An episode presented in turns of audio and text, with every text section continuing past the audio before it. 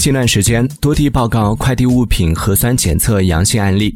与此同时，多地警方接到报警，骗子借快递阳性理赔之名实施诈骗。